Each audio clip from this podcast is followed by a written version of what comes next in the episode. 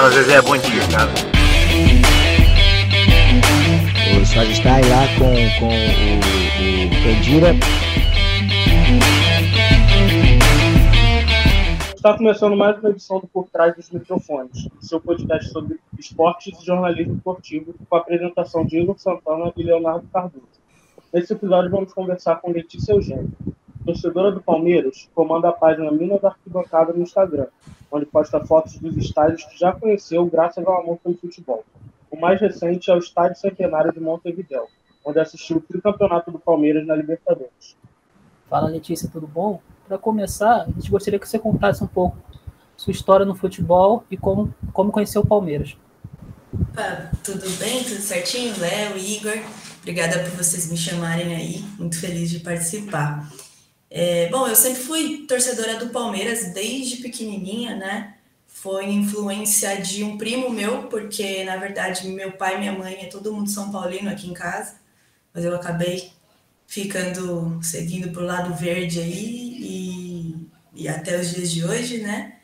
É, muito foi, foi por influência do meu pai, assim, de gostar de futebol, mesmo ele sendo São Paulino, ele nunca é, tentou influenciar nessa questão do time, né? E ele gosta muito de assistir jogos de todos os clubes. Então, tava passando um jogo na televisão, a gente assistia junto. É, peguei a, o amor por ir para o estádio também por causa dele, né? Ele gosta muito de assistir jogo, independente de quem seja. É, e eu peguei isso, eu vou em jogo do Palmeiras e dos rivais também, não tem problema nenhum com isso. E, e aí foi só aumentando, né? Eu acho que quanto mais você gosta de futebol, mais vontade você tem de acompanhar e, e de, de seguir o time. Então, até hoje, é, respiro futebol praticamente. Letícia, quais foram suas primeiras experiências? Você lembra os primeiros jogos que você assistiu, as primeiras vezes que você foi ao estádio? Como foi esse sentimento? Como foi o início? Eu lembro, eu lembro sim. O primeiro jogo que eu fui foi São Caetano e Universidade Católica do Chile, na Libertadores, em 2002. Eu moro em São Caetano, né? Então eu fico fica bem pertinho do, do estádio do São Caetano, minha casa. E assim, eu lembro pouquíssima coisa do jogo. Eu tinha uns seis anos, eu era bem pequena, bem novinha. E do jogo em si, da partida, não lembro nada, só lembro que estava muito frio. Mas acho bem marcante a primeira partida ser logo uma partida de Libertadores, assim, né? E tive chance também de ir no antigo Palestra Itália, fui uma vez. Meu pai me levou para assistir Palmeiras e São Caetano também, coincidentemente. Campeonato Paulista em 2008. A gente foi até campeão aquele ano. É, tinha Valdívia no time, enfim, São Marcos, né? E aí, por um bom tempo, eu fiquei indo mais aqui em São Caetano mesmo, é, jogo do Campeonato Paulista, quando vinha algum time grande jogar, né? Vinha o São Paulo, a gente ia, vinha o Palmeiras e tal. Fiquei por um bom tempo assim, e aí depois, quando abriu o Allianz Parque lá para 2014, 2015, que eu comecei a acompanhar, mas mesmo de ser frequente no estádio, né? É, ainda sobre esse assunto de Libertadores, o Palmeiras jogou primeiro em 99, quando ainda tinha 4 anos de idade. Agora, nas temporadas 2000 e 2021, repetiu o feito, alcançando o tricampeonato. Qual o sentimento agora, entendendo o futebol dessa conquista e a importância dela na sua vida como torcedora do Palmeiras? É, o, a Libertadores sempre foi a nossa obsessão mesmo, né? É, de todo clube, eu acredito. Todo mundo quer ganhar a Libertadores, mas principalmente Palmeiras nos últimos anos aí que investia muito dinheiro e não conseguia o retorno que queria da Libertadores, e sempre escapava, tal, chegava semifinal e tinha eliminações doídas, né? Então, assim, sempre, sempre foi o meu sonho, sonho da minha vida qualquer. Palmeiras ganhar Libertadores sempre que perdia doía muito. E aí 2020, é, a temporada 2020, né, que a gente chegou ali na final, foi a primeira vez que eu de fato acompanhei o time chegar na final, entendendo o que estava acontecendo, né? E a sensação era assim, muito nervosismo e a gente não pode perder de jeito nenhum, sabe? Senão não, eu não sabia o que ia acontecer comigo se a gente perdesse de verdade. Era não que a gente não tivesse confiante nem nada assim, mas é aquilo, meu, a gente chegou, a gente precisa ganhar. E foi muito, muito especial, assim, porque era o ápice do que a gente queria, né? Só que eu fiquei muito chateada porque teve o Covid, então a gente não pôde ir para o estádio. Era no Maracanã, era muito pertinho e, e não deu para ir, nem eu e nem quase ninguém, né? Só alguns convidados lá, enfim. Mas já foi muito especial porque era o sonho. E aí a de temporada 2021 ainda, a, apesar da gente, né, além da gente ter sido campeão pela segunda vez seguida, eu tava lá, né? Então foi assim perfeito. Não teve não teve nada que, que, que tirasse o brilho. O dia foi assim bem perfeito. Nem nos meus melhores sonhos eu imaginei que seria desse jeito.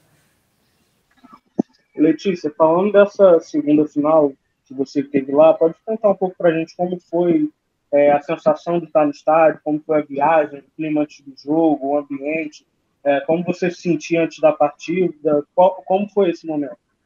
Uhum. Olha, foi o melhor dia da minha vida. Eu sempre digo, todo mundo que me pergunta, eu faço questão de dizer, né? Porque realmente, como eu comentei agora com vocês, era o meu sonho, né? E, e assim, primeiro, quando deu que a final ia ser Palmeiras e, e Flamengo, já estava é, certo que ia ser no Uruguai, e estava tudo muito caro. Tudo que envolvia aquela final, muito caro, né? Então, passagem, ingresso, hotel, tudo, tudo, tudo. Então, o primeiro pensamento foi: meu, não vai dar para ir, né? Não, infelizmente não vai dar, é pouco tempo para se preparar, não vai dar. E e meio que no começo eu já, assim, meio que ah, vi que não daria, só que todo dia eu ficava pensando, meu, eu não vou. A gente chegou de novo na final, não sei quando isso vai acontecer de novo. Eu tenho que dar um jeito, tenho que ir. E aí acabou que eu consegui um pacote de uma agência que o Palmeiras estava utilizando, uma agência de viagem, né? Então eles faziam um pacotão com passagem aérea, hotel, jogo, tudo, tudo incluso, até seguro Covid, essas coisas, né? Então, passada essa parte do, da dificuldade de ir e tal, e do dinheiro, foi tudo bem corrido, mas muito especial. Eu cheguei no Uruguai sexta-noite, é, o jogo é em Montevideo, mas a minha hospedagem era em Punta del Este, que é uma cidade que fica a duas horas de Montevideo. Então eu tive que ir de ônibus para lá, já é uma viagem dentro da viagem, né? É, para no sábado de manhã sair de Punta del Este para ir para Montevideo, onde seria o jogo. Saímos bem cedinho. É, aí ficamos ali a uns, a uns 3 quilômetros do estádio, a polícia parou a gente porque elas, eles iam fazendo seguindo os ônibus, né? Então eles liberavam uns cinco ônibus por vez ali, iam fazendo a, a escolta. Não, graças a Deus não teve problema de briga nem nada. E eu não fiquei tão nervosa igual eu fiquei na final contra o Santos. Eu não sei se é porque a gente tinha ganho uma final há pouco tempo, ou então se porque como eu estava lá, eu tinha a sensação de que eu podia fazer alguma coisa, né? Quando a gente está em casa, é, obviamente que a gente não vai influir diretamente na partida, mas nem torcer a gente pode, né? Que a gente está em casa, não, não, parece que a gente fica ali impotente. Então, como eu estava lá presente, eu fiquei um pouco menos nervosa. E, e tava um clima ótimo no, no Uruguai, tava muito sol, muito sol mesmo. Cheguei duas horas antes da partida começar, mas o tempo passou super rápido ali, né? E, e durante o jogo aí o tempo parou, né? Porque a gente tá com pressa que, que aconteça as coisas, principalmente porque a gente fez gol no comecinho, então o Rafael Veiga fez gol, a gente, meu, acaba, para nós tá bom, pode acabar, já tá ótimo.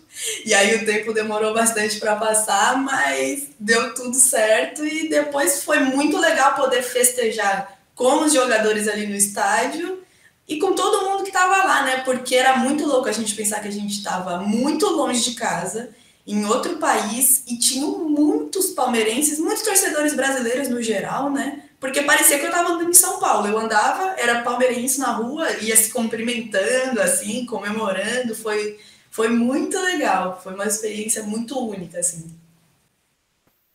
É, agora falando um pouco assim sobre o Abel, o Palmeiras ganhou dois Libertadores no mesmo ano, apesar de, apesar de ser temporada diferente, a Copa do Brasil 2020, muito por causa do trabalho dele. qual o diferencial dele para o elenco do Palmeiras, que vinha de uma sequência de demissões, o Filipão, Mano Menezes e do Luxemburgo? Eu acho que o diferencial dele é o estudo. Porque não dá para dizer experiência, porque ele é um técnico muito novo, né? De idade e de carreira também. É... Ele não tinha ganhado título nenhum ainda como técnico antes de chegar no Palmeiras. Então, eu acredito que o diferencial dele seja o estudo, porque ele estuda muito futebol. É, ele vai jogar contra um, um, um, time complicado, ele vai lá e lê o livro do técnico do time. Ele fez isso com, com o Galhardo, por exemplo, quando a gente foi jogar contra o River, né? E aí ele tenta meio que entender a cabeça do técnico adversário e com isso ainda aprende táticas novas que ele pode usar, enfim. E além disso, dele ser estudioso, ele vai pela cabeça dele. Ele não se deixa levar por crítica da imprensa, ele não se deixa levar, eu acredito, pela postura, pelo que ele comenta nas, nas entrevistas, que ele não se deixa levar nem pela própria diretoria do clube, sabe? O que está é, tá no alcance dele, que é a condução do time tecnicamente ali, quem apita é ele, ele e a equipe dele. Então, eu acho que seja o diferencial dele seja esses dois pontos: ser muito estudioso e fazer o que tem na cabeça dele e de mais ninguém. Letícia, o começo da temporada é, 2020 do Palmeiras não foi legal, com a derrota para o Flamengo na Supercopa, o Defensa na, na Recopa, a eliminação é, precoce na Copa do Brasil e as duas derrotas também no Mundial de Clubes mas no final o time acabou levando a Libertadores. Eu queria saber de você qual o balanço desse ano, é, o que pode ser levado de positivo para essa nova temporada de 2022, o que pode ser levado de negativo, enfim, qual o seu balanço geral desse ano no final das contas? Olha, eu acho que 2021, na verdade, foi o maior ano da história do Palmeiras. Resumindo, porque tudo bem, a gente realmente teve todas essas derrotas aí que você falou, só que a gente ganhou uma Libertadores em janeiro, e uma em novembro, só aí já mata, pô, né? Enfim, é, obviamente que foi por todas as circunstâncias aí do Covid. Não gostaríamos que tivesse sido dessa forma, gostaríamos que tivesse sido tudo normal, né? Enfim. Mas duas Libertadores depois de 22 anos esperando, né? E, e não só isso, dia 5 de janeiro ali, o, o, ano mal tinha começado, a gente ganhou do River Plate de 3 a 0 na Argentina, tipo assim, uma das melhores atuações que eu já vi do Palmeiras. É, e foi um ano de muito aprendizado, porque a gente jogava segunda, quarta e sexta, não era nem 72 horas mais de, de distância entre os jogos, né? De intervalo entre os jogos. E ainda assim a gente conseguia mostrar um alto rendimento. De fato, a, a eliminação ali na Copa do Brasil foi precoce mesmo, é, foi contra um time tecnicamente muito mais fraco que a gente, né? Foi por capricho do próprio Palmeiras, porque naquele jogo de volta a gente deu 35 chutes a gol e a gente não fez um gol. Então, assim, né? Foi uma falta de um pouco mais de, de capricho ali mesmo. E as derrotas pro Flamengo e pro Defensa e Justiça, obviamente que a gente esperava ganhar os dois jogos, mas eu acho que assim, a gente só perdeu esses dois porque a gente foi campeão antes, né? Porque a gente foi campeão da Libertadores e foi da Copa do Brasil, então é um jogo que, que o baque não é tão grande se perder. Se eu tivesse perdido a final da Libertadores para o Santos e a final da Copa do Brasil para o Grêmio, eu estaria muito mais triste. Aí a gente perdeu, ninguém quer perder, mas assim, eu acho que tranquilo. E quanto ao Mundial de Clubes, realmente foi triste, a gente não fez nenhum gol, né? É, eu não estava confiante de ganhar o título, mas acreditava que a gente ia chegar pelo menos na final contra o Bayern, né? Mas o meu balanço é: foi o maior ano da história do Palmeiras, ao meu ver. A gente cresceu muito, a gente acabou usando o Brasileirão ali como um treino de luxo, entre aspas, porque a gente jogava de uma forma no Brasileirão, muitas vezes criticada, muitas vezes não, sempre criticada pela imprensa, mas chegava na Libertadores, era outro time, o Abel colocava em prática ali tudo que ele tinha testado. Então eu acho que é, é positivo, muito positivo, o balanço sai ali com lucro E para 2022, eu acho que as projeções são assim as melhores possíveis, porque a gente manteve nosso elenco, né? A gente não teve nenhuma perda, a gente teve alguns jogadores que a gente mesmo decidiu não não levar adiante contrato, ou então negociar, emprestar, enfim. É, mas a gente manteve a essência do, do time, então isso é muito importante, a gente vai continuar competitivo, né? E agora, principalmente para o Mundial de Clubes, já entrando nesse assunto, a gente está tendo tempo para se preparar, né? Porque em janeiro de 2021, a gente ganhou a Libertadores, 15 dias depois a gente já estava no Catar, jogando o Mundial. Agora não. Agora a gente teve tempo para comemorar, tempo para descansar e tempo para se preparar, né? Não estou dizendo que a gente vai campeão, vai ser campeão. Jogo é jogo. Tem o primeiro jogo novamente que vai ser um desafio muito grande, principalmente pensando da última vez que a gente não passou. Mas agora eu, tô, eu tenho mais confiança de que assim a gente teve tempo para se preparar mentalmente, fisicamente então, é, eu consigo ter, ser um pouco mais esperançosa, assim. E quanto aos outros campeonatos, eu acredito que vamos brigar para ser campeão também, de tudo. É, Letícia, agora em 2022 o Palmeiras inicia uma nova gestão, a presidência, que é o comando da Leila Pereira, e logo do início ela está sofrendo uma pressão grande com a contratação de um centroavante. Para você, quais são as deficiências do elenco do Palmeiras e onde deveria estar o foco das contratações para a equipe na temporada? Eu acho que o primeiro, o, a primeira posição que a gente devia ir atrás é o lateral direito, porque tudo bem que o Mike jogou muito na final da Libertadores, arrisco a dizer que foi o melhor em campo, embora o Davidson que tenha ganhado, mas assim, ele é muito instável, né? O Marcos Rocha também, e, e, eu acredito que a gente precisaria de uma contratação de peso nessa posição de lateral direito. E precisamos de um centroavante? Precisamos, mas eu não acho que é todo essa, esse fim do mundo que muitos torcedores do próprio Palmeiras falam. Tá faltando a contratação de um 9 e tal. Obviamente que a gente gostaria de um 9 de peso, só que eu não acho que tem que meter o pé pelas mãos ali, gastar milhões num cara que de repente vai ser um medalhão, vai chegar, vai ganhar muito salário e apresentar pouco futebol. Então, acho que tem que fazer contratações, mas tem que ser pontuais e inteligentes. Não pode ser é, só porque é pressão da torcida, ou enfim, tem que pensar bem. E o nosso elenco, ele é um elenco muito completo, né? No geral, a nossa base é muito boa é, tanto os meninos que estão na base, que já, que já estão no profissional há um, dois anos, quanto os que estão atualmente na base, né, nas categorias de base ainda. Eu acho que muitos têm potencial para ser profissionais ali. Então, além das contratações que tem que ser ali pontuais, olhar mais para a base do que a gente já está olhando, né? Para de repente, às vezes, não precisam contratar. Eu subo o, um nome promissor ali não vou gastar dinheiro com contratação e o salário também não vai ser alto inicialmente, né?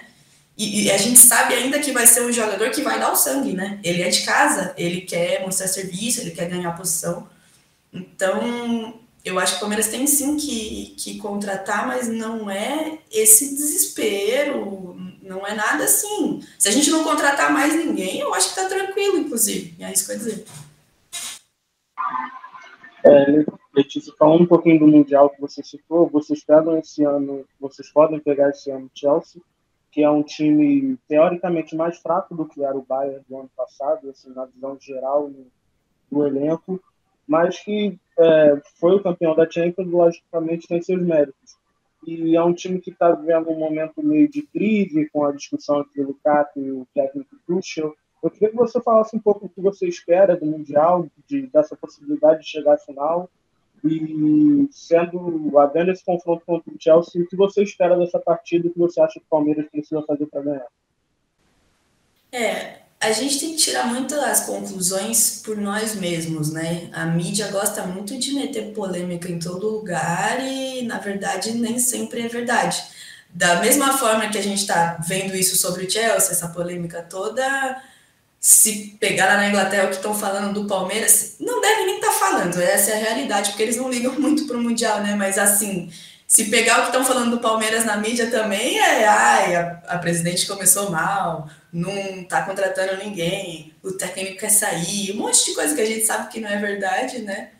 Mas de fato, vendo o desempenho do Chelsea na Premier League, a gente está vendo que às vezes eles estão tomando um empate ali simples, é, tomando um gol que não era para levar, a gente tenta alimentar uma esperança nisso, né? Tenta acreditar que eles não estão ali no potencial total deles, porque de fato não tem como. É o que você falou, Igor. O, eles são campeões da Champions, embora eles sejam teoricamente mais fracos que o Bayern de Munique, por exemplo, que era no ano anterior, ou que o Real Madrid e tal. Eles são campeões da Champions League isso é um feito enorme.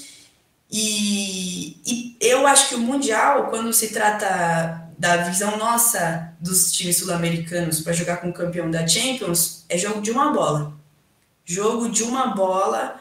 É, o Abel gosta muito de trabalhar no contra-ataque e inteligente, né?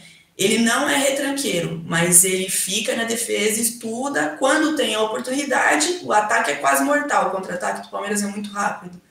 Então eu tenho esperança. Eu acho que é jogo de estudar muito, de não abrir de forma alguma, porque você imagina, você abre a defesa pro Lukaku, a gente não precisa nem falar o que, que acontece, né? Que o cara chama gol, mas eu acho que fazendo tudo muito direitinho ali e aproveitando uma bola que seja, a gente pode sim levar o título. Eu não acho que seja impossível, mas tem que pensar muito direitinho, porque nível técnico, nível individual também dos jogadores né, um a um, eles ganham. Isso aí é fato. Mas impossível não é. É, Letícia, sobre rivalidade e torcida, Palmeiras 2016 para os dias atuais construiu um histórico de rivalidade com o Flamengo, seja dentro de campo ou até fora de campo com as zoações. E às vezes a rivalidade vai até extrapola um pouco, como teve a zoação do, na loja do Flamengo, depois o Flamengo zoando o Palmeiras cheirinho, entre outros. Quais são as equipes que você curte ver o Palmeiras mais vencer e aquela que você não gosta de ver o Palmeiras perder de jeito nenhum? Olha, acho que o Corinthians pode responder as duas perguntas. É o maior rival, né? Não tem como. Tudo bem, o Flamengo criou uma rivalidade desde 2016 para 16 para cá muito grande. Tem os outros rivais de São Paulo também, mas o Corinthians é o nosso maior rival. Então, ganhar deles é sempre muito bom. É, e perder dele sempre dói muito também, a gente fica mordido, né? Porque além do, da, da, da dor da derrota, tem a, toda a zoeira ali também e tal, né?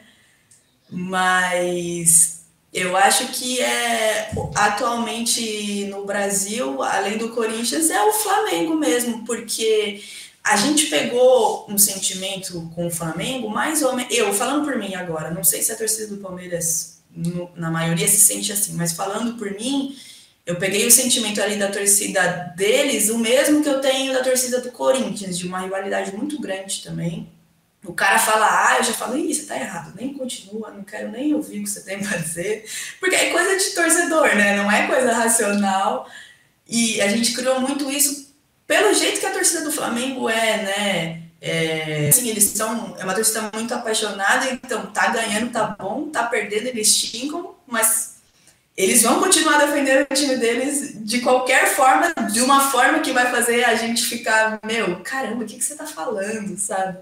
Então eu acho que além do Corinthians, o Corinthians sempre vai ser o número um, mas atualmente o Flamengo é, a gente não quer perder principalmente por causa da torcida, assim, a torcida cai matando muito em cima quando, quando ganham da gente. Eu acho que o Santos criou uma rivalidade muito forte também, ali também de 2015 para cá.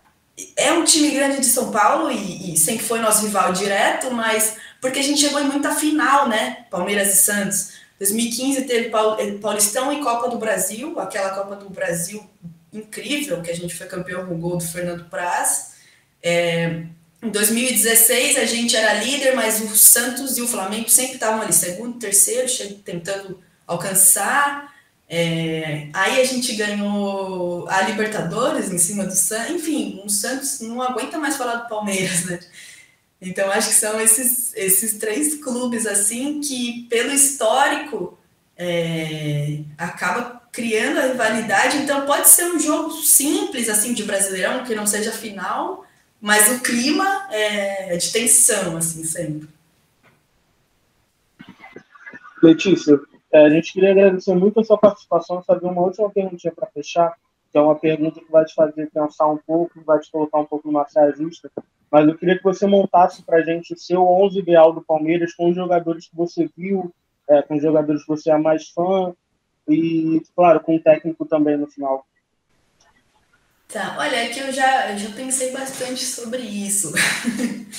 é, eu confesso que história do Palmeiras, eu sei bastante coisa, mas eu sei mais do que eu vivi do que o que me contaram, sabe? Eu consigo memorizar mais. Então, o meu, o meu 11 do Palmeiras acaba tendo jogadores mais atuais do que os históricos, né? Embora, embora a gente tenha muito, muitos ídolos aí na história, né? Mas eu vou tentar fazer. E, e me complica muito, porque eu sou muito clubista quando se trata do, dos jogadores que eu gosto, né? Então, começando pelo gol, por exemplo, eu já fico dividida em três, porque temos São Marcos, São Fernando Praz e o Everton, né? Que pode ser chamado de São também. Então, caramba, é uma escolha difícil, mas é uma escolha ótima, né? Porque é só entre, entre ídolos. Mas eu vou ficar com São Marcos. São Marcos não tem como, não tem como não ser ele. Além de ser grande goleiro da Sociedade Esportiva Palmeiras, é o goleiro do Penta, enfim, o cara é gigantesco, né? Então vou ficar com o Marcos. É...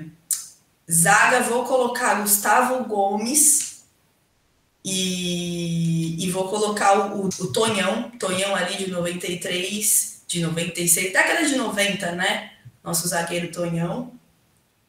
É, deixa eu pensar. Lateral esquerdo. Vou colocar o Matias Vinha. É, inclusive, sou eterna, eterna viúva do, do Vinha, ficou muito pouco tempo no Palmeiras. Se ele quiser voltar, ele pode vir. Lateral direito. Não, acho que eu vou com três atrás. Deixa só esses três atrás, eles revezam, mudam a formação ali, para colo poder colocar mais gente no meio de campo. É, eu acho que eu tenho que colocar no meio de campo Moisés, Moisés que jogou em 2016, campeão brasileiro, né? É, ele foi um cara que veio meio que do nada, assim, é, veio barato e tal, e fez história foi incrível, né, com a gente. Tem o Dudu volante, Dudu da antiga, tem até busto no Palmeiras. Então acredito que, que na volância Moisés e o Dudu ali seria incrível se, se, se fosse possível jogarem juntos, né? Eu vou arriscar colocar o Rafael Veiga, porque como eu acho que essa, essa, essas duas temporadas ali foram das mais vitoriosas, né? Da, da nossa história, ele foi, ele foi fundamental nas duas, né? Então, eu acredito que o Rafael Veiga tenha que figurar aí nessa, nesse time, nessa seleção. Faltam quatro, né? Os últimos quatro. Aí eu vou deixar para o técnico aí é, fazer a formação, aí eu vou jogar para ele o problema. Mas é porque eu não quero deixar ninguém de fora que eu estou pensando aqui. Eu quero colocar Evair meu Deus, vai dar todo mundo? Vai, vai dar todo mundo. Vai, vai. Quero colocar aí todo mundo que eu tô pensando. Evair, é, Ademir da Guia, Dudu e Alex. Alex, cabeção. Então vou recapitular para não, não ficar faltando. É, São Marcos, Gustavo Gomes, Tonhão e Vinha, Moisés, Dudu, Rafael Veiga, Evair, Dudu, o atacante, né? Ademir da Guia e Alex. E o técnico, Abel Ferreira. Justo. Dá pra deu. montar um time. Dá. Foi difícil, mas deu. Acho que deu pra montar até o 11, sim. Bateu. Não, bateu, Alex, bateu. O que eu fiquei pensando era tipo assim, meu, vai, vai faltar um meia de ligação, vai faltar um volante. Eu botei três atrás, eu quis comer. Eu nem gosto de, de 3-4-3, mas. É não, mas o, o Alex, o Ademir da Guia ali, ele joga em qualquer posição. Até se ele É, botar tá. na zaga, ele joga. a gente- Não tem A problema. FIFA, a FIFA botou um time ontem que tinha quatro atacantes, o seu tem quatro É. É que eu gosto muito da posição do meio-campo ali. Mas é, mas é isso mesmo. Os caras são tão bons que se eu precisar falar, ô, faz a lateral aqui, não tem problema. Com certeza. Posso botar o Felipão de assistente do, do Abel? Acho que ele não vai gostar muito, não, mas. Ah, é que até o Abel chegar, ele era o maior técnico né, da nossa história, mais vitorioso, enfim. Mas agora, para mim, o Abel passou. Então. Mas tem que ter uma menção honrosa ali, porque o, o Filipão é, é família pra gente, né? Sim, sim. É importante pro Palmeiras. Com certeza. É, Letícia, a gente mais uma vez gostaria de agradecer a sua participação. E para você que nos acompanha na caixa de som no fone de ouvido, esse foi mais um episódio do podcast Por Trás do Microfone. Além da Letícia, você encontra mais este e outros conteúdos no nosso Instagram, que é arroba por trás dos mix, e também em nossos Twitter. Basta pesquisar por L Cardoso21 ou Santana Igor 27. Nós ficamos por aqui, obrigado pela sua audiência, até o próximo episódio. Tem que acabar! Acaba! Você é mulher você é safada. Porque nós estamos em outro patamar.